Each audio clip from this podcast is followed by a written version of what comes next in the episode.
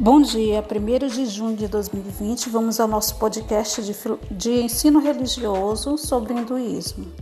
O hinduísmo não tem uma origem bem definida e, mesmo seus princípios básicos, são objeto de diversas interpretações.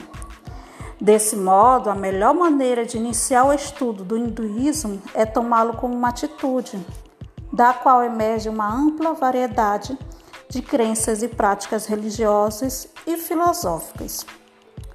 No entanto, o elemento comum a todas essas variantes é a aceitação da autoridade dos Vedas, um conjunto de quatro obras escritas em uma língua antiga chamada Sânscrito Védico.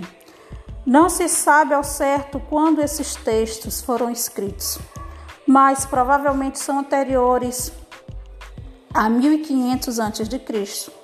Do ponto de vista filosófico, a escritura védica mais importante são os Upanishads, que são comentários aos Vedas e servem de inspiração a várias escolas ou tradições filosóficas do hinduísmo. Shuai Vikanada, 1863 e 1902, o influente pensador e místico hinduísta do século XIX assim se refere aos Vedas.